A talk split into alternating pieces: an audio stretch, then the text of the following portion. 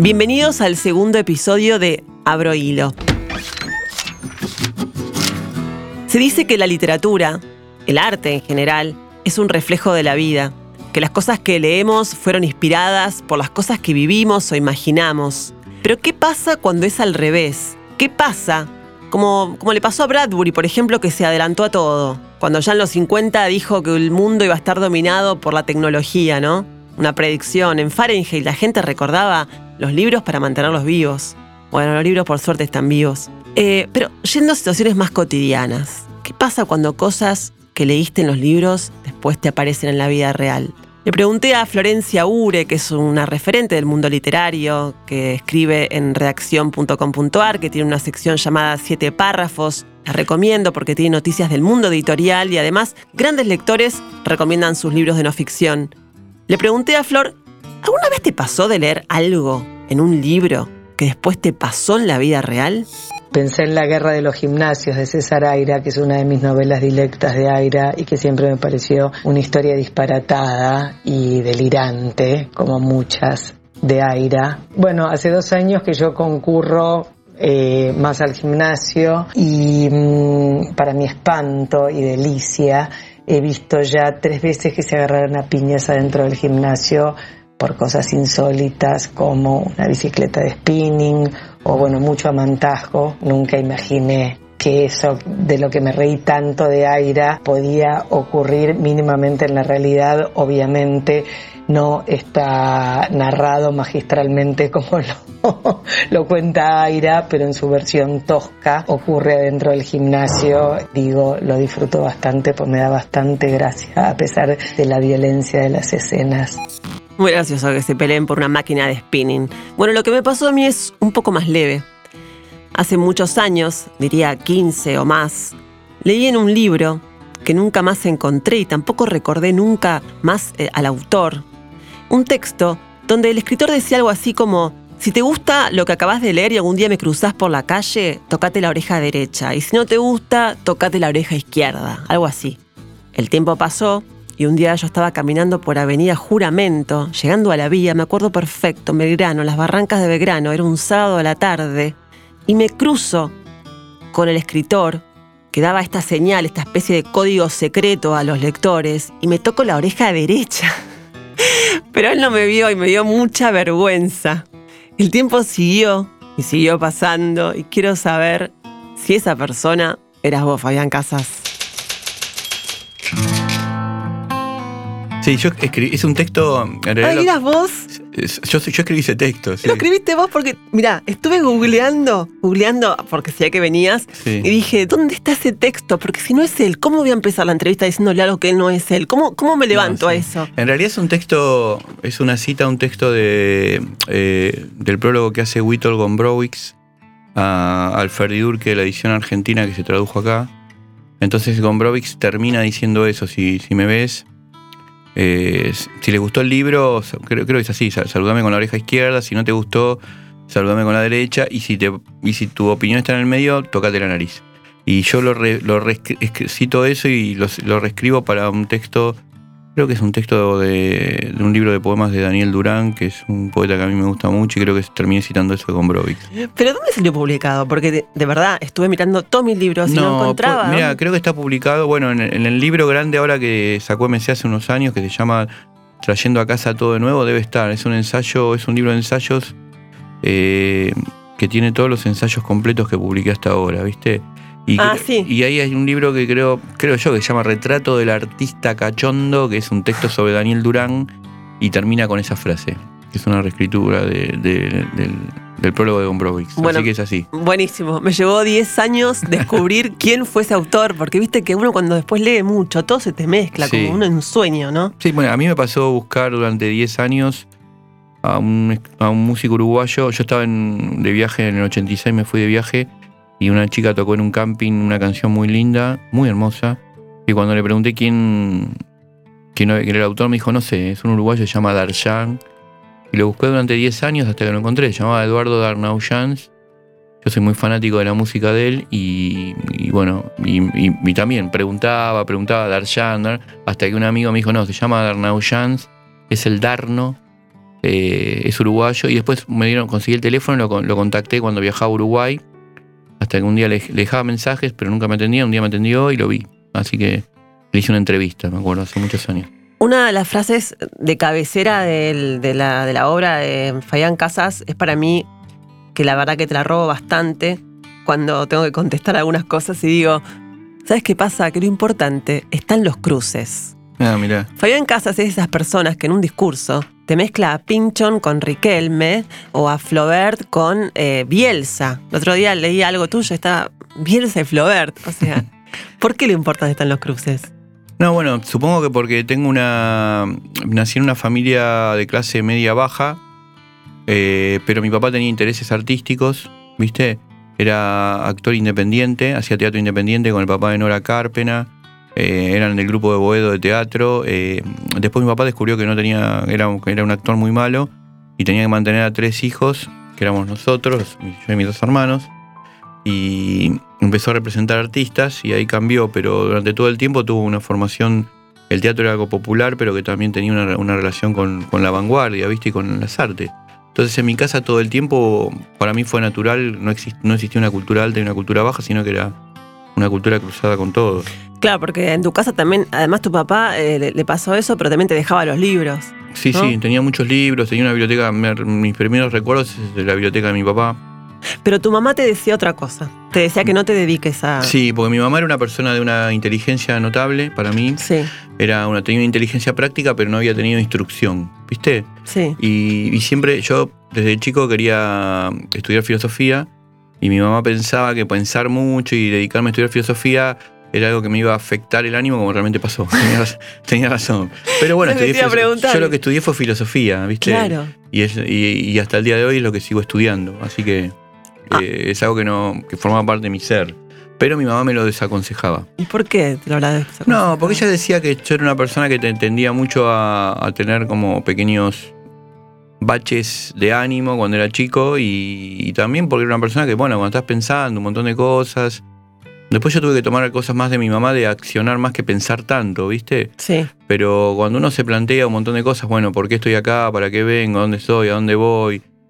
Eh, se, se, complican un poco las cosas a veces, ¿viste? La, la, las respuestas que te hagas ¿viste? son Claro, pero vos decís esto de accionar y yo tengo arriba de la mesa, tengo como mínimo ocho libros tuyos, digo, acá hay acción. Sí, sí, claro. Lo que pasa es que es otro tipo de acción. Sí, no, pero también, eh, sí, escribir es accionar, sí. Eh, lo, hacía, lo, lo, digo en sentido de, ¿cómo se dice? De, de, de, por ahí no, no estar tanto con una hiperreflexión sobre las cosas, sino estar como más en estado de, eh, de pensar menos, de, ¿viste? De, de, moverte. A veces la extrema especulación tampoco, también, tampoco es tan productiva, ¿viste? Eh, yo no puedo dejar de, estar pensando, eh, cruzando cosas, ideas sí, que sí. aparentemente aparecen como, como veo una obra de teatro y ya inmediatamente pienso, o lo que sea, puedo ver un cómics con mis hijos, una película con mis hijos y me, hace, me retrotrae a otra cosa. Quizás no sea una persona que piense tanto en profundidad de manera vertical, pero sí en forma horizontal voy cruzando cosas que se me ocurren y que, que la, y que no me importa mucho tampoco si, si está bien pensar eso o no, ¿viste? No tengo tanto ese prejuicio si, si, lo que estoy hablando por ahí no es cool o no sí. está con. Yo, yo viste, lo, no me preocupan esas cosas, viste. Pero no es una forma de inteligencia eh, saber cuándo cruzar las cosas. O sea, una vez alguien me, me, definió así la inteligencia, como poder tomar algo, tomar otra cosa, mezclarlas en el momento exacto. Puede ser.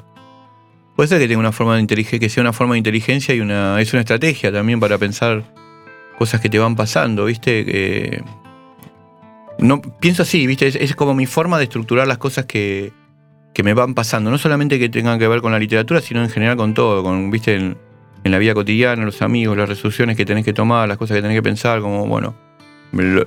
Yo pienso que algo que vos ejecutes en la literatura o en, en, los libros, eh, cuando estás pensando, después tiene que pasar a la vida, porque si no, queda como una especie de tecniquería, no tiene, no tiene mucho sentido, ¿viste? Si vos te pensás en contra de los géneros, por ejemplo, los géneros lo vivís como algo limitativo, los géneros literarios, eh, eso después también tiene que pasar a la vida. Entonces, cuando lo pasás a la vida, es muy enriquecedor la ruptura de géneros, porque ya no te importa mucho eh, si sos hombre, mujer, lo que sos. Es como, viste, te, das cuenta que sos un poco esclavo de todas esas cosas. sobre también las formas de parentesco, si tengo que tener una relación abierta, cerrada, cosas, y bueno, y a través de la literatura y lo que buscas en la literatura, precisamente la, la, la, digamos, la, implosión de los géneros, eso hace que también tenga, trates de tener una vida como más eh, abierta, ¿viste? En un montón de sentidos. Eh, cualquiera que haya eh, hecho clic en el podcast para escuchar ya sabe quién es Fabián Casas, pero si hay alguien que no lo sabe, digámoslo. Fabián Casas es escritor, poeta, periodista, ensayista, fanático del rock, del... No sé si te gusta la palabra fanático, pero bueno, le gusta mucho el rock, el karate, em, eh, bueno, San Lorenzo. Siempre sus crónicas, sus biografías están muy apegadas a, su barrio, a Boedo. Habla mucho de los amigos. Fue traducido a un montón de países. Yo, para mí, es medio un rockstar. De hecho, esa imagen la vi cuando lo vi parado en el Filba dando su discurso eh, para los, eh, ahora se me fue el nombre, los millennials. Sí, eh, los millennials. ¿cómo, ¿Cómo, lo llamaste? seis propuestas para los próximos millennials. Seis propuestas para los millennials. Que yo digo la verdad, léanlo. Si no lo vieron ya, lean ese discurso porque es espectacular todo lo que le pasó en el curso con los adolescentes. Que no fue una muy buena experiencia la última, por lo menos. Sí, Igual muchos, algunos de ellos estaban ahí en el film. Estaban ahí y te festejaron. sí, sí, después vinieron también, vienen también a mis talleres siguen, muchos continuaron conmigo después. Eh, fue una, fue una, una, ¿cómo se dice? Una experiencia frustrante y también productiva, porque también me hizo pensar un montón, escribir, ver que no, no, no, yo creo que lo que escribí en el FIBA no fue algo en contra de los millennials, sino una forma de tratar de interpretar lo que es diferente y ver las deficiencias que uno tiene y las cosas que se pueden cambiar y potenciar. Bueno, en ese discurso dijiste sobre la adolescencia, que es ese periodo de tiempo donde tenemos tiempo pero todavía no tenemos ser. ¿Qué es en la adultez algo parecido? Yo, a la adultez. Yo jugaba con. Lo que pasa es que jugaba con un filósofo que a mí me gusta mucho, que es Martín Heidegger, que tiene un libro que se llama Ser y Tiempo. Sí. Eh, me parece que lo que quería decir en ese momento era que cuando vos sos adolescente y tenés la idea de cierta inmortalidad, te, te, moves a veces como un inmortal, sabes que tenés un montón de tiempo, aunque a veces no pueda ser así. Sí. Eh, Mm, y me parece que uno eh, en, ese, en, ese, en, ese momento tiene menos capacidad para, no sé, singularizar un montón de cosas que te van pasando en la vida.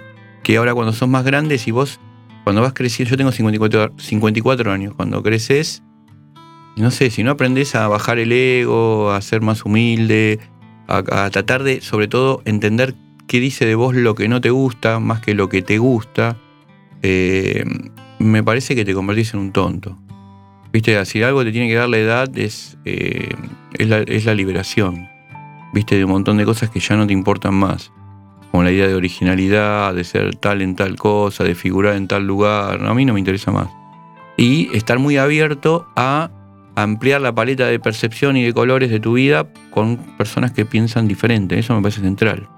Por eso me parece que nuestro país es un país adolescente porque tiene el problema de la grieta y yo creo que hay que trabajar en contra de Grieta Garbo, estar enamorado de Grieta Garbo. Yo pienso que hay que trabajar en contra de eso, ¿viste? Yo cuando me encuentro con personas de los dos lados que dicen que se sienten contentos con la grieta, me parece que están en un estado de neurosis muy mala. Es muy improductivo para nuestro país y para nuestra sociedad. Hay que trabajar eh, para cruzar eso, no, no puedes disfrutar eh, estar en, contra de otra persona, tenés que tratar de acercarte. Por supuesto que hay personas, si una persona quiere matar a toda tu familia y que vos te mueras de hambre, es difícil negociar con esa persona, pero yo pienso que se puede hacer un trabajo para que esas personas tengan cada vez menos lugar, ¿no? Se, desde la praxis política se piense de otra manera, ¿no? Instalándote en la grita no, no, no, no funciona para mí. ¿Por qué decís que la derecha escribe mejor que la izquierda? Porque haces una lista. haces una lista. A ver. Y, no sé, eh, Cortázar, César Aira, eh, Osvaldo Lamborghini, Juan José Saer, eh, Silvia Plath. Vargallosa. Vargallosa, T.S. Eliot. En general son lo que, básicamente, en realidad lo que estaba diciendo yo es que muchas veces la izquierda, hay excepciones. Sí. la izquierda lo que intenta es ser pedagógica. Entonces sobreexplica las cosas porque intenta transmitir un mensaje de una manera muy notable y, quieres, y, es, y se vuelve muy pedagógica. ¿Viste? Remarca mucho. Eso no quiere decir que no le pase también a gente de derecha. Por ejemplo, para mí el cine de Campanella, para mí Campanella es de derecha, y el cine de Campanella es un cine muy pedagógico también, que remarca mucho las cosas para que vos no te quede ningún tipo de incertidumbre. Eh, entonces, eso es, es algo que también puede tener la derecha. Pero por lo general a la derecha le importa menos eso, ¿viste? Y son como mucho más. Nabokov, Vladimir Nabokov, son mucho más libres con todo eso. Nabokov no le importa eh, su texto si va a tener una incidencia social y que quiere que. Él narra, eh, está como medio despreocupado de eso, tiene un placer estético por lo que escribe, no tanto, digamos, eh, no tanto, digamos, en forma de pedagógico y de, y de difusión de ideas en sí, aunque tiene ideas muy potentes. Eh, entonces me parece que siempre tiene como una especie de libertad a la derecha en eso, ¿viste? Que a veces la izquierda no la tiene. Estuve hablando con un alumno tuyo. Mira. Eh, y le digo, a ver, decime, porque le voy a entrevistar a Fabián y quiero que me cuentes cómo es como profesor. Entonces me dice, mira, a mí él me dio como una libertad total. Me dijo, como, como que me enseñó a salirme del rol y, me enseñó a, buscar esas cosas como de que no hay fórmulas para escribir. así que le pedí al lector y alumno invitado que nos haga una pregunta para su maestro. Hola Fabián, mi nombre es Pedro. Este, bueno, participé de uno de tus talleres. Escritura creativa para periodistas se llamaba. Me encantó porque ni bien arrancó la primera clase, aclaraste que no tenías ni idea por qué le habías puesto así. Este, eh, bueno, te quería consultar, hablando de escritura creativa, ¿cómo te llevas con los lugares comunes en los que cae o a los que recurre el periodismo en general eh, cotidianamente? Eh, mal. Por ejemplo, cada, vez que cada vez que escucho tal persona rompió el silencio. Digo, no se puede escribir más, rompió el silencio. Hace 4.000 años que escriben eso. Hagamos una lista, rompió el silencio. Sí, hay un montón de... Tensa calma. Sí, hay, claro, hay un montón de cosas que son como, que están de alguna manera como cristalizadas en el lenguaje. Eh, Viste, es un discurso cristalizado. Pero por supuesto que después hay periodistas que son extraordinarios, que escriben en diarios, y que de alguna manera le hacen trampas a la Matrix. ¿Viste? Yo el otro día, por ejemplo, un caso puntual, porque era... Eh, cuando dieron los, cuando dieron los premios Nobel, eh, a mí mucho no me interesa el premio Nobel, o sea, no me interesa, digamos, el tema de ser el premio Nobel, pero si hay alguna, pero sí como soy un lector y me gusta mucho leer, si aparece alguien que yo no conozco y que te dice, mira, ganó el premio Nobel o ganó el premio de lo que sea y está bueno leerlo, me dan ganas de leer porque me gusta que salgan cosas que me gusten. Y Matías Serra Bradford, que es un, es un escritor que trabaja en Clarín, escribió una página eh, comentando, bueno, hizo como, tenía que hacer una silueta, lo he hecho con urgencia, en poco tiempo, sobre Peter Hanke. a mí me pareció casi un ensayo esa, esa nota. Que debe ser escrito a una velocidad, porque me imagino, salió el premio, tenés que escribir, y realmente era como una especie de lujo tener ese texto escrito en un diario. Entonces yo pienso que se puede hacer periodismo y escribir bien. La nota que sea, no, no, para mí no hay excusa. Lo que sí muchas veces pasa que por ahí estás muy cansado, tener cosas no te interesa, viste, los medios, pensá que uno de los problemas que tienen los medios es que creen que las personas ya no quieren leer más. Sí. Entonces tratan de que entre bajada, título y destacado vos ya lees el material y no vas a entrar en profundidad. Pero viste que los diarios son fotos ahora. Sí, sí. Y aparte también esas tres, cuatro cositas que con que nombrarte ahí dan la sensación de que pero yo pero creo que hay un montón de gente que es lo contrario, que es lectora, que entra y lee, ¿viste? Cuando vos lees, todo el tiempo escuchás o lees básicamente escritores hablando de la voz propia. Hay que encontrar la voz propia, tu voz propia, tu voz propia. Pero en Casas dice que hay que buscar la voz extraña. Sí. Que me gusta mucho más. No es porque estés acá, pero digo, me parece como, es verdad, la voz extraña de uno. ¿Cómo es esa voz? Claro, para mí la voz propia es como algo que no le interesa a nadie, que es lo que yo puedo pensar. A mí me parece que uno empieza a trabajar de una manera más potente cuando encontrás una voz que no es la tuya, no es tu voz personal y vos adquirís un desapego con respecto a lo que querés escribir y escribís lo que te guía el poema y no lo que vos querés escribir. Eso es una, negociación que hay que hacer. Pero ahí tenés que estar muy high level para sí, eso. Sí, sí, sí. No estás siempre high level, pero podés escribir durante un montón de tiempo. Me ha pasado escribir por ahí largos tramos de cosas y después darme cuenta que no era importante, no estaba bueno. Que hasta que no no, no trabajé esa voz extraña, esa cosa que me parecía, que me consideraba, me daba vergüenza ajena, incertidumbre. Hasta que no apareció eso, no estaba bueno, ¿viste? Que me parecía que no estaba escrito por mí. Era como algo que yo tenía que lograr, ¿viste? Siempre. Por eso siempre trato de escribir géneros y cosas que no sé. ¿Viste? Ahora estoy escribiendo mucho teatro, sí. que no sé. ¿Y cómo aprendes si no sabes? Y leyendo y haciéndolo. ¿Estás haciendo obras de teatro? Sí, leí un montón de obras de teatro. Veo, ¿Cuáles? veo. Y mirá, le- me gusta mucho el teatro literario, ¿viste? Pero también voy a ver teatro más físico, ¿viste? Más para decirlo Sí. de alguna manera. Pero, por ejemplo, me gusta mucho. Tengo, tengo la- la- la- el teatro completo de Roberto Art. Me encanta también ese momento del teatro donde Art podía escribir y era representado en el teatro del pueblo, ¿viste? Que era de Leónidas Barleta, había una cosa popular. Me gusta un teatro que no abandone, que no sea endogámico. A mí me parece que a veces lo que pasa en las obras de teatro que veo es que son endogámicas, son como para muy poca gente, eh, refritando siempre lo mismo. Y para eh, eh, como el teatro de vanguardia en Argentina parece hecho para gente que va al. Y a mí me gusta que sea para gente que va al y también sea para gente más popular. Me gusta cruzar esas dos cosas, ¿viste? Me gusta que el teatro sea un teatro de pueblo, de barrio, que tenga un montón de cosas, ¿no? Que tenga, que se, que se abra y que salga de esta cosa endogámica que a veces veo en las obras de teatro, ¿viste? Ahora debe ser difícil escribir para un escritor teatro en algún punto porque no está el cuerpo. Cuando vos escribís, no está el cuerpo. No. Y cuando tenés que encontrarte en el escenario con el cuerpo y palabra, ¿cómo? Bueno, me pasó también cuando escribí películas. Yo escribí una película para Lisandro Alonso. Yo era como súper fan del cine de Lisandro. No lo conocía. Y él me contactó. Escribí una película para él y, y bueno, terminó trabajando Vigo Mortensen. Fue, un, fue, sí, sí. fue increíble todo eso que me pasó. Eh, yo lo que, lo, que, lo que me parece que está bueno es tener la, la- la amplitud de decir, bueno, mi, mi, mi- la- mi obra de teatro, ¿sabes qué es? Es la soga, donde después el director y los actores van a colgar la ropa. O sea, a mí, no, a mí no me molesta para nada llevar una obra de teatro y que los actores digan, podemos desarrollar esto más, podemos cambiar esto, se puede agregar esto, haz lo que quieras. Me parece genial. Mi obra es lo que, lo que escribí muta en lo que traen los demás. ¿Entendés? No tengo como una pretensión de esto es lo que escribí y esto es lo que se hace. No, ¿Viste? No tengo eso. ¿Viste Dolor y Gloria? La de Almodóvar. Eh, es la última, ¿no? Sí. Mira, ¿sabes qué? Sí, la vi. ¿Sabes lo que pensé en esa obra? Que me, pa- me- me hubiese gustado más que en vez de Antonio Banderas hiciera de Almodóvar Topa. Me, me hubiese parecido como más, como más, eh, como más, sí, más- como más cercano. Me gusta mucho la gente que no se toma tan en serio Sí. y que de alguna manera en la vida también se puede reír de sí mismo, ¿viste? Me parecía que imaginarse como Banderas, que me parece un gran actor, Pero para, topa, topa. Topa, sí, me hubiese parecido mucho mejor. O sea, entonces no te gustó. Por partes. La última película, la. No, porque ahí hablan del teatro. Por sí, eso me la película última que me gustó de Almodóvar mucho fue. Me parece que se toma muy en serio. A mí no me gusta eso mucho. Mm. Me aleja un poco. Me gusta la gente que se toma, que no se toma en serio. Por ejemplo, Woody Allen, con todos los problemas que tienen a veces las películas de él, que son menores comparado con la potencia que tuvo, porque tiene, es realmente muy ecléctico. eh, muchas veces hace, hace variaciones de películas. Sus películas son como pequeñas cajitas chinas.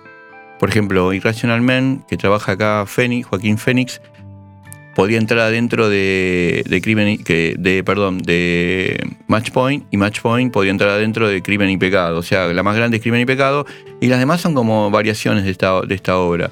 Pero sin embargo tiene timing para mí, repite lo mismo, pero no se toma en serio, es divertido. ¿Entendés lo que quiero decir? Como.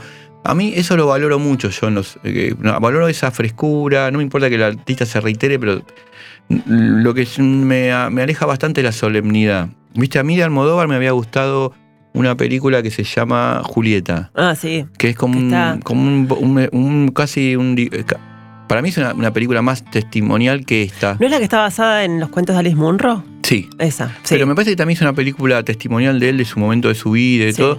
Y es como más escrita a lápiz, con menos colores, menos, me parece un gran director, porque aparte también te pasa esto, que no necesariamente un director, yo puedo ver en alguien que no me interesa mucho lo que hace, que es un gran director.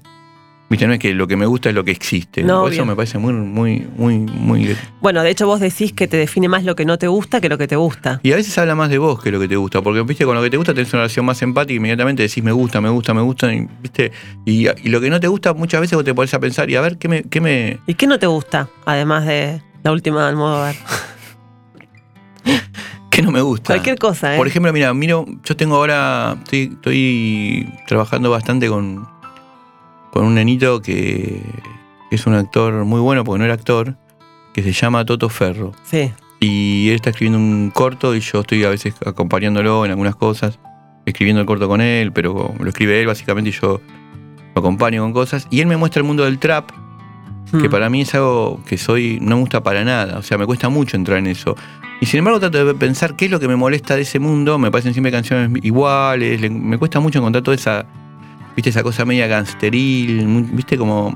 Y sin embargo, trato de abrirme a eso para ver qué es lo que están haciendo, viste, porque puede haber algo que esté muy bueno ahí que yo me lo estoy perdiendo, viste, por, porque tengo el oído afinado para otras cosas, porque soy prejuicioso, no sé, como... O generacional.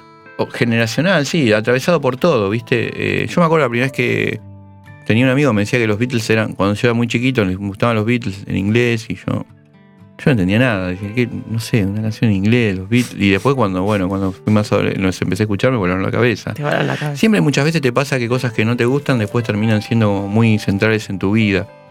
Pasa ese proceso como de confrontación que hay con el, ¿viste? con el gusto, ¿no? Sí. A veces. Tengo un- en mi memoria tengo un, un relato tuyo escuchando Led Zeppelin en- de adolescente. en- Sí, Zeppelin, bueno, es un, es un- es una banda que hasta el día de hoy me gusta mucho, ¿viste? Que, ¿Escuchás Zeppelin hoy? Sí, sí, no, no todo el tiempo. Pero por ejemplo, viste, una banda nueva, Arctic Monkeys, me gusta mucho. Por ejemplo, y son bandas retro. De Black Sí, Keys, los Black como tu Keys, remera. los Black Keys me gustan también. Sí, me parece Arctic Monkeys, me parece como una super banda, ¿viste? Pero de- sos fanático de Pixies. Sí, super fan, sí, sí. Eso sí que tienen flow. No, Pixies me, Pixies me parece una banda que produce una, lo que es, es el orden de lo filosófico, que es el orden del acontecimiento, que es algo que te modifica la vida. ¿Por qué? Y porque a mí, yo cuando escuché Pixies dije, no sé de dónde salió esta música. Me pareció como. No sé, me parece que como no, igual que los Beatles, es, es música que te produce un estado, vivís un estado de acontecimiento, viste, que es antes y después de eso, te, te produjo un cambio espiritual, radical. Hay otras bandas que me gustan mucho. Los Black Kids me gustan mucho. No hay ningún disco Black Kids que yo diga lo puse y no entiendo nada y de golpe me transportó a, otro, a un portal. Y con la música de Pixies me pasó eso, con Beatles me pasó eso. Eh, Entonces, adelanto una pregunta que te iba a hacer. Vos escribiste, a lo largo de nuestras vidas tenemos grabadas en el cerebro tres o cuatro melodías que repetimos una y otra vez. A ver, decime tres o cuatro melodías que repitas una y otra vez. Yo le decía eso. Yo le decía eso en función de que pensaba que un trabajo espiritual era poder, crear un surco nuevo en, la, en la fonola que tenemos en la cabeza, ¿viste? Digamos que las melodías que repetís una y otra vez tienen que ver siempre con el orden de los imperativos sociales, que son muy improductivos. Tengo que ser original, tengo que ser, no sé, tengo que resaltar en tal cosa, eh, tengo que conseguir. Son como. en general lo veo como imperativos sociales esos, ¿viste? Que son muy perniciosos. En cambio, lograr un nuevo surco para mí en ese disco que tenemos, que no es tan Sí. amplio, es realmente. se logra a través de un trabajo espiritual, ¿viste? Entonces. eh, creo- eso que estás leyendo creo que está en función de eso, ¿no? De pensar, hagamos, hagamos un trabajo espiritual para poder agregar, aunque sean dos canciones más antes de morir, pero que sean Es otra manera de decir, la canción es la misma. ¿viste? Sí. Digamos, hay algo que tiene que ver con la canción la misma que es. Vos, nosotros estamos formateados y estamos glosados para entender la realidad de una manera. ¿Viste? Por eso nos damos cuenta que este es una silla, este es un iPod, este es, no sé. Estás glosado para todo eso. Entonces, muchas veces las drogas, como los alucinógenos y todo lo que hacen es des- desglosar el mundo. Está bueno por permitirte desglosar el mundo, no solamente desde la, nominación de los objetos, sino también de las estructuras sociales, desglosar. ¿Viste? Vos vas cambiando y decís, soy una chica de tantos años que va, tengo esto, síndrome. Bueno, desarmás todo eso es genial. ¿Cómo convertís la debilidad en potencia? Eso me parece que es tratar de convertir el dolor en aventura. Viste, nosotros tenemos el dolor, eh, digamos, uno de los, de los combustibles que más abundan en el mundo es el dolor. Eh, muchas veces hay un montón de cosas que uno supone que personas que tienen vidas ideales como Prince Sí. se mataron. Eran su vida era un infierno. O sea que eso te marca que por ahí ejecutar tu profesión, tener, eh, ejecutar, no sé, tener, tener posibilidades de, de ser am- amar y ser amado, un montón de cosas no, no son satisfactorias tampoco. Entonces ahí me parece que hay que hacer un trabajo espiritual, ¿viste? Y es un poco también dejar de, de estar presionado por cosas que no tienen corazón, me parece. Bueno, este año eh, Fabián Casas sacó el libro Últimos Poemas en Prozac, que yo cuando lo leí, t- también me pareció que era como tu Blood on the Tracks. Y después, buscando notas, veo que ya te lo han comparado con ese disco. Sí, con el disco de Bob Dylan, Sí. porque el disco de Bob Dylan es el disco de la separación, su Blood on the Tracks. y quería saber qué pensabas de eso. ¿De, disco de Bob Dylan o No, de si está relacionado con, con un libro de una separación. Sí, yo lo, sí, cuando me lo, cuando me lo decían, yo decía, es- un, es un libro. Yo estaba como muy des- después de que me separé, eh, pasé un momento muy de mucha angustia, mucho dolor. Y sobre todo también porque dejaba de ver a mis nenes todo el tiempo, que es algo que me, me hace. que a mí me gusta mucho. Viste, ser un papá muy. digamos. eh, con- entre lo que se pueda hacer. Para mí, el papá que es verdadero, el verdadero papá es el papá que falla. Sí. Eso está bueno también aceptarlo. Pero trato de ser un papá, yo los baño, los cambio, los doy de comer, los llevo, los traigo del colegio, paso mucho tiempo con ellos, me, hacían, me hace muy bien estar mucho tiempo con ellos, quisiera tenerlos más tiempo. Eh, y bueno, ese momento fue un momento de mucho dolor y para mí convertir el dolor en aventura ahí fue primero, primero fui a un psiquiatra, me dieron Prozac. El Prozac te quita la desesperación pero no la tristeza una vez que yo me sentí bien y que pude ejecutar un montón de cosas, digamos, de, que pude eh, estar con mis nenes, llevarlos al colegio, seguir dando mis clases, todo. Mis alumnos también me ayudaron mucho, ¿viste? En esos momentos. Eh, me lo saqué, porque me parece que también hay que atravesar el dolor. Claro. Y ahí atravesé el dolor y, bueno, recién hace, yo diría un año, que me siento bien. ¿Viste? Como más sin, sin altibajos, ¿viste? Como me siento, ¿cómo se dice? En estado como lo que dirían los, los bu- los- los budistas de budeidad, que es que no nada grave te, te tira al piso ni nada extraordinario te sube a... sin bipolaridad por ahora. Dice cosas como, por ejemplo, el matrimonio es un espectáculo al cual los cónyuges asisten en cuartos separados. Esto me suena algo muy parecido, que va, parecido, pero en la línea lo que escribe Oscar Wilde, Mirá, ¿no? puede ser. ¿Viste sí, que sí. tiene esa, esa Sí, cosa de Wilde? Sí, puede ser. Muy lindo. Hay una, me gustó, bueno, tengo todo, me encanta este Hate Jude, es otro de los poemas. Es un poema Julián. Es hermoso. Eh, leo el final que dice, Hey Jude, te parás en la cuna irguiendo la cabeza como una suricata mientras la fuerza de gravedad empuja tu pañal meado hacia la tierra. Sí. Me pareció hermoso. Tengo todo subrayado. A ver, otro. Aunque los deseos acoplen o se repelan como polos opuestos de un imán con disciplina, voluntad y coraje, uno puede hacer encajar piezas que no encajarían nunca. Así lo hizo. Sí. La velocidad del marido se llama ese. Esto es muy bueno. Leonard Cohen. ¿Por qué fuma en la mañana si hace mal? Porque la vida es humo. Es. Me encantó. Superpoder. Podríamos decir que la burocracia es ese lugar donde ya no hay una pizca de amor. Wow. Sí. Eso es fuerte. Sí. Qué Pero la burocracia es ahí, es, es así, ahí, ¿no? ¿eh? Sí, sí. Es la aniquilación del amor, ¿no? La burocracia porque es una es una es posponer, posponer y quitarte tiempo para estar presente en otras cosas que son importantes. La burocracia trabaja sobre eso. Estuvo Pedro Mairal y decía que los malos polvos son buenos para escribir y vos decís que los malos matrimonios hacen buenos poemas. Sí, sí Ana Karenina.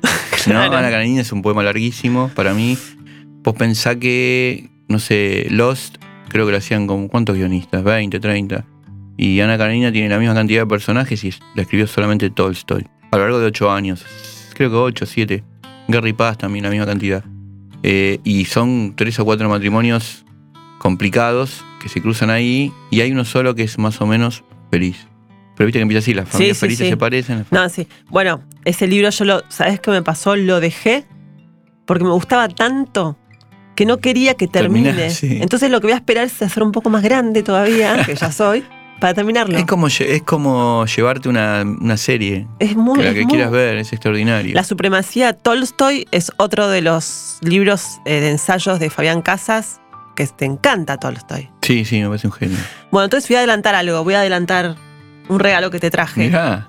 Es un regalo que me compré. ¿Te acuerdas la librería Crack que quedaba en Palermo? Sí, sí, Gran librería. Gran librería. Ahí hicieron, sí, los chicos eran unos cracks totales. Me acordé porque porque cuando hoy lo, lo abrí dije, ah, mira, todavía tiene el, De Crack Up. el Crack No está más, ¿no? Crack Up, qué No pena. está más.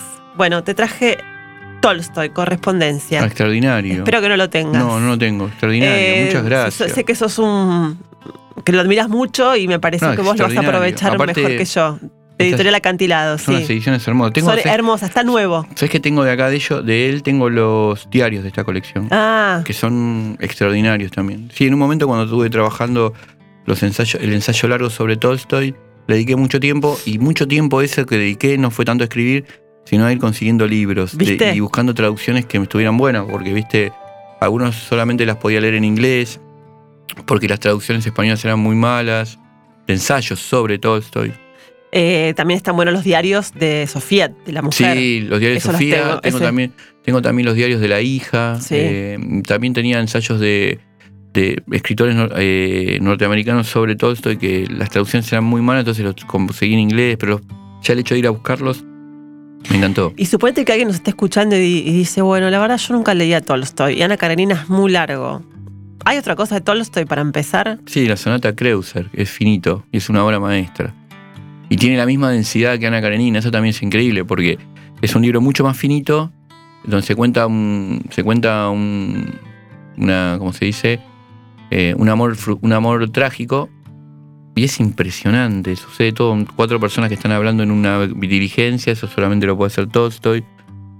Están hablando en una diligencia y a partir de ahí empieza un relato fantástico. Y eso lo recomiendo.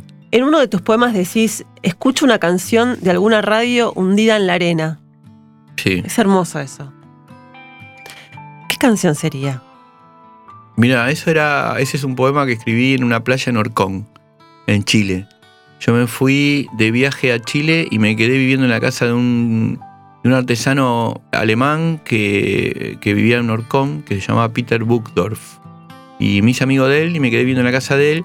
Y eh, me quedé como cuatro meses. Orcón es una playa de Chile muy linda y que tuvo, que tuvo un pasado hippie muy famoso allá en Santiago, en Chile. Y, y recuerdo que la gente tenía unas radios ahí y escuchaba y me parece que, no me acuerdo qué canción, pero me acuerdo que me llamaba la atención cómo salía la música en esos momentos en la playa y, Claro. y tomé un apunte ahí, viste, por la poesía también. Yo ahora, ahora no, no, no, tengo libretas, viste, pero en una época yo tenía libretas. Eh, andaba con libretas y iba apuntando, cuando era más chico, viste, y apuntaba cosas. Tengo libretas por ahí en mi casa, donde escribo, anoto, cuadernos. Yo escribo primero en cuadernos, viste, y en, lap- y en libretas. Y anoto cosas que me van pasando o que se me ocurrieron, pero no las tengo. Antes yo las tenía encima, escribía todo el tiempo, o sea, se me pasaba algo, lo anotaba. ¿Se te ocurrió algo en este momento? No, ¿Acá? no, ¿Todavía? No, no, estoy hablando con No vos. tenés tiempo, claro. No, no, pero aparte porque también, viste, me pasa esto que. Me parece que también la cultura de los. De lo- la, la cultura digital hace que por ahí no puedas tener a veces relaciones en presente. Sí, la Sí, experiencia. yo cuando estoy con alguien estoy en presente, Estás. estoy, le, le presto atención y si no, no estoy. Eh, sin llaves y oscuras. Era uno de esos días en que todo sale bien. ¿Escribimos mejor desde la infelicidad? Eh, yo cuando escribo estoy bien. Me produce placer escribir. O sea, si estoy, de- si estoy muy infeliz o mal, me quedo tirado. Claro. Lo que pasa, eh, y trato de ponerme bien, rezo, hago cualquier cosa, tomo tranquilizante, no sé, viste, no puedo escribir ahí. Pero lo que sí me pasa es que cuando me siento bien, puedo escribir sobre momentos de infelicidad. Viste, Kafka decía, Sí. qué increíble que puedo escribir, creo que Kafka en los diarios dice, qué increíble que puedo escribir, me siento infeliz y estoy escribiendo y buscar que eso sea, que tenga un patrón estético, me parece como una hazaña, decía él, viste. Algo de eso hay también, viste. Quiero decir, entre otras cosas, que mientras paseabas por los cuartos iluminados de tu cerebro. Yo, estas son cosas que leí de, de Fabián, ¿no? Eh, ¿Qué escritores iluminaron tus salas? Bueno, lo que te dije, un montón. Joaquín Gianuzzi, fue central para mí porque yo en ese momento es un poeta de los años 40 de acá. Eh, yo, viste, conseguí un librito en una mesa de saldos y fue como un, aconte- fue un acontecimiento. Me, me voló la cabeza y le empecé a copiar a él, empecé a copiar la forma de escribir de él, la estructura que tenían sus poemas y a través de copiarle a él empecé a encontrar una voz extraña en la cual yo podía expresarme y antes no, no encontraba eso. Viste, podía copiar cualquier otro poeta, pero no encontraba algo que tuviera que ver con algo que a mí me resultara existencial para mí, que hablaba de mí, de lo que quería decir, y fue Joaquín al principio, después Jorge Auricino, Juan Gelman, Alejandra Pizarnik. Eh, cuando era muy adolescente me gustaban mucho los poemas de Pizarnik, me, me- me hizo atra Creo que Pizarnik lo que hizo es que no me fuera a leer otras cosas, sino que me quedara en la poesía, ¿viste? Me, era, fue importante en ese momento. ¿Y ahora qué estás leyendo? Leo un montón de libros. ¿Cuánto lees por día? Mira, es lo que más hago y lo que leo. la- la- antes de venir para acá estaba leyendo un libro de Sarah Ahmed que se llama Promesa de Felicidad, que me parece extraordinario. Es como sobre. Es como una lectura feminista queer, pero que trasciende ese, digamos, ese registro. Lo podés utilizar para todo. Y después eh, estoy leyendo una biografía de Marcel Duchamp. Me gustan mucho las biografías. Estoy leyendo eh, La señora Dalloway de Virginia Woolf, que lo había leído hace muchos años, no lo recordaba y lo estoy leyendo ahora porque Sana Amen la nom. También me pasa esto, que por ahí leo un libro, el libro recomiendo otro libro, voy y yo, si me gusta, trato de leer todo, ¿viste? Y si no lo encuentro en los idiomas, yo leo cuatro idiomas nada más. Bueno, che, nada más. Bueno, pero son idiomas fáciles, son como no leo, no, no soy, ¿viste? Que puedo leer alemán, leo francés, portugués, inglés y e italiano de chiquito porque mi padrino, digo, son idiomas, digamos, fáciles en términos de... Son, a- son, a- son amenos, son idiomas amigos. Bueno, vos decías recién que vas de un libro a otro y este programa se llama Abro Hilo, justamente por eso, porque pensamos que la literatura es un hilo larguísimo. Sí, claro. ¿No? Son hebras, una hebra. Total, sí, sí, sí. Para mí es eso, ¿viste? Por, no sé, o estudio. Hace poco volví a releer un libro que a mí me gustaba mucho, que es la biografía de Martin Heidegger, se llama Un maestro de Sí. Alemania, de Rudiger Safransky. Y ese libro lo volví a releer y el libro me citaba un montón de autores que yo había leído en su momento y después fui. A buscarlo. Sí, los empecé a leer. a- estuve leyendo bastante la escuela de Frankfurt, Adorno, Horkheimer, eh, ¿viste? Leo siempre algo de Spinoza, que es un filósofo que Sí, sí. que, me- que a veces me cuesta mucho, que lo, lo- lo- viste, leo, leo eh, libros introductorios a Spinoza. Me acuerdo de la- del, po- del poema de Borges, de. Sí, bueno, Oh, un- bueno, le encantaba. Leo Schopenhauer mucho. eh, viste, eh, no sé, muchos autores. ¿Y no Silvia que- Plath, la traduzco. Leo- hay autores, por ejemplo, como George Open, que no están traducidos, entonces yo cuando doy clases sobre Open, los traduzco yo. No soy traductor, ¿viste? Pero traduzco y los llevo a, a los talleres con mis traducciones, por ejemplo. En italiano también traduzco Wilcock, que es un escritor argentino Sí. que escribió en italiano. Él eh, es muy bueno. Es muy y bueno. entonces no hay muchos libros y yo, lo- por ejemplo, los poemas de Wilcock, Los poemas de amor que tiene que. Sí, de- es de- italiano, de- son ¿Cómo se extraordinarios. llama? Italianesco. sí, y eh, por eso yo los traduzco cuando los llevo. bueno, Porque son hermosos, pero no están traducidos. Claro. ¿Leíste eso? Eso es genial. Sí, eso. lo leí. Me muy encantó. bueno, muy Sí, bueno. sí. Lo tradujo Piro. Puede ser Guillermo, Sí, muy buenos, muy buenos. Bueno, a veces te pasa eso. George Open es un. Eh, eh, Zukovsky, Rakosi, los objetivistas norteamericanos son unos que quedaron como por abajo de los beatniks, no en potencia, pues son para mí inclusive mejores, pero tuvieron menos, fueron menos refractarios al mercado, entonces el mercado no los pudo utilizar mucho. Entonces están como por abajo. Entonces cuando no hay tantas traducciones de ellos. Aunque si estás en Estados Unidos, en el, ambiente pequeño de la poesía son una celebridad. Pero los beatniks tuvieron repercusión porque son más eh, fácil de asimilar por el mercado porque son más vendibles. Vos te podés imaginar a los personajes de Kerouac con Levis. Pero los de Open no. Los poemas de Open o de Rakosi o de Loris Nidiker. Entonces cuando los doy, los traduzco para eso, ¿viste?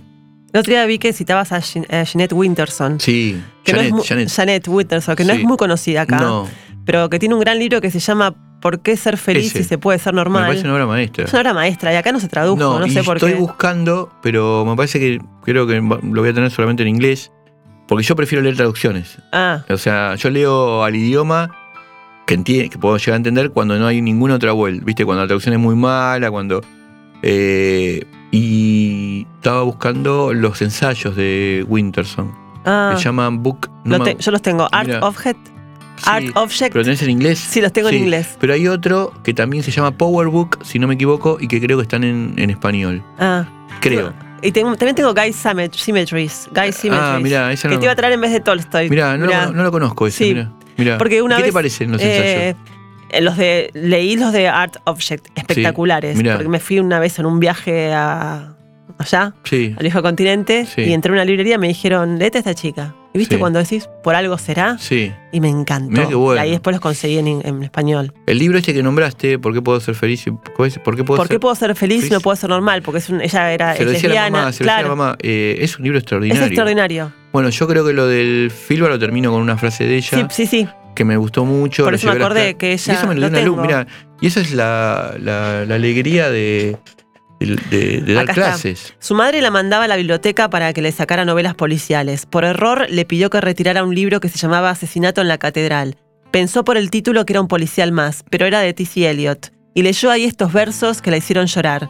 Este es un momento, pero has de saber que otro te atravesará con una repentina alegría dolorosa. Sí. Así lo cerraste, ¿no? Sí, no, y creo que después dice la poesía es un. La poesía es un lenguaje duro para una vida dura.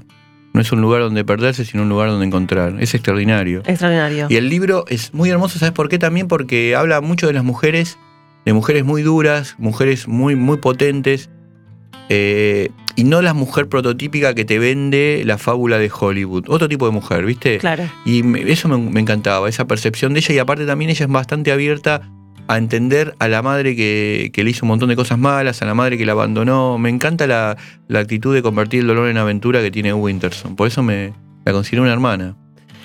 Em, creo que así es el título, estoy escribiendo y citando todo de memoria porque la mayoría de las cosas que nos hacen ser quienes somos no podemos olvidarlas jamás. Eso dice Fabián Casas en Ensayos Bonsai, que para a mí es el que le tengo más afecto de todos los, tus libros, por algún, no sé, por algún motivo en especial. Sí. ¿Qué pensás de eso que escribiste? Supongo que estaría hablando de algo que, sí, eh, lo, lo primero que noto ahí, lo que está escribiendo es que estaba como muy libre, porque si vos estás escribiendo, tratás de decir, no, este libro es de tal, este es tal, está tal, y está publicado por tal, como, como que estás muy, te- que tratás de escribir, trata- tra- digamos, transmitiendo información exacta. Y ahí da la impresión de que no, que digo, no me acuerdo, como que hay algo que está por encima de la idea de transmitir información. De hecho, en ese libro, me lo ha hecho ver mucha gente, eh, hay ensayos que se contradicen, ¿viste? Claro. Y a mí me gustaba eso también, ¿viste? Que no tenés que acertar, ¿viste? No tenés que mostrarte como lo que somos, personas que también te contradecís, podés pensar una cosa y la otra a la vez. Yo noté entre desde Ensayos Bonsai al último libro como que hay menos rabia. ¿Puede ser? Puede ser, sí, si vos lo decís. no, ser. no, no, si yo lo digo no, pero No, vos- yo, me vos- siento, yo me siento como una persona cada vez más abierta. Eh, eso. más open mind y con más, eh, como, con más tendencia a escuchar a las personas, eh, a tratar de distinguir entre el ruido a la gente y, y estar más, más eh, como se dice, en estado de disponibilidad. Eso lo siento todo el tiempo. Antes era como más esclavo de tener que emitir un gusto. Eso lo vas cambiando cuando vas creciendo. Sí. Bueno, una de las, uno de los músicos que más se repite en la obra de Fabián Casas es Luis Alberto Spinetta, a quien ama, a quien cita a Vonnegut diciendo que la existencia de Spinetta es como la. ¿Cómo es lo que lo dice Vonnegut? La. Sí, la música es la. La música. de que como la música. La existencia. La, la música, prueba- la, prueba, la música es la prueba de la existencia de de Dios, Dios. dice Bonnie, es hermoso. Y es hermoso. Y eso lo usa Fabián para hablar de Spinetta. Una palabra, dame una palabra. Yo tengo una sección acá que se llama Dame una palabra, que es una canción de De Invisible. Luis, sí, dame una palabra sobre una palabra. Hermosa. Y también en el filma creo que cité Dios de la adolescencia. Sí, hermoso. Hermoso. Eh, y yo yo te voy a dar una palabra y vos me tenés que dar otra. A ver, porque yo siempre digo esto, los escritores aman el lenguaje. Sí. Entonces quiero ve- verlos Pero en acción, quiero que- ver el flow ahora si- acá. Siempre tenés que, tenés que saber que las palabras, como dice Open, eh, hay que utilizar las palabras siempre sab- sab- sabiendo que las palabras son enemigos. Eso es. Uh, Hay que estar atento a eso. eh. bueno, pero déjame jugar un Dale, rato, dale, sí, sí, por favor. O sea, yo... Porque nosotros hacemos algo parecido en la radio con tomando un trago, en Sí. el fin sucede, tomamos un trago y tenemos que decir una palabra. Y yo digo, bueno, a ver qué se les ocurre a ustedes. Te voy a poner un poco de presión. Pero te lo voy a hacer con tus propios poemas, con los poemas de, de Prozac. Dale. Superpoder, Mujer. juguete, eh, niño. Leonard Cohen, Espiritualidad. la velocidad del marido, eh, la belleza del marido. Hey Jude, Una de las can- el estribillo más hermoso del mundo. Jim, Eh, alguien es, es me, me trae a Lord Jean, que es eh, uno de los nuestros. Esa frase hermosa, cuando viste Conrad dice que ve pasar a Lord Jean, Marlowe, el personaje de Conrad dice, y lo vi pasar a Lord Jean y me di cuenta que era uno de los nuestros. Y eso me parece algo increíble porque Hermoso. fíjate que no dice que, no te dice era tal, dice uno de los nuestros. Entonces eso queda absolutamente después en el plano de la, de la experiencia del lector, que será uno de los nuestros. Yo me siento como, digo, sí, ya sé lo que querés decir. Me parece genial. puro heavy metal, El diablo, como el dia- pero el diablo como alguien que fracasa. paradoja, La, la idea- la posibilidad de pensar cosas opuestas y, y- y- y- sostenerlas. haiku, eh, como captar la vida en un puño. Los novios saludarán desde el atrio. Bueno, lo- las imposiciones sociales, ¿viste? Esa especie de esclavitud, que donde uno, ¿viste? Que siempre que sos, siempre que tenés que representar un poder, sos un esclavo. New Order. Una forma de escaparle al dolor, de co- convertir el dolor en aventura, porque eso es lo que hicieron ellos después de que murió eh, el cantante, ¿no? De Joy Division, ¿no? Vacaciones. Y son como, a veces son como suspensiones de la, su- suspensiones de la monotonía y a veces todo lo contrario. ¿Viste? Porque a veces uno piensa, bueno, también te vas de, te vas de vacaciones de una manera tan programática que termina siendo como lo mismo, ¿no? Como nunca podés escapar, ¿viste? Y por último, la felicidad florece sin testigos. Esa es una frase que me dijo uno de mis mejores amigos, que se llama Fernando Gioia, que es el dueño de una librería que para mí es como mi casa hace muchos años. Yo dormía ahí arriba a veces, eh, que se llama Ref. Y él me dijo una vez, fíjate que la felicidad a veces florece sin testigos, y esa frase quedó en la cabeza, quedó en la cabeza, quedó en la cabeza, y fue el comienzo de un poema larguísimo que escribí, que es el con el que termina Prozac, que es un poema que estaba construido con muchas cosas que yo tenía separadas, y esa frase como que unió todo eso, ¿no? Como la idea de que la felicidad real no necesita tener una afirmación de otra, de, de otra índole, de nadie. Es algo pot- potentísimo, ¿viste? No importa, no tiene que ser sancionada, ni justificada, ni eh, confirmada por, otro- por alguien. Es algo que sale. Un poco eso.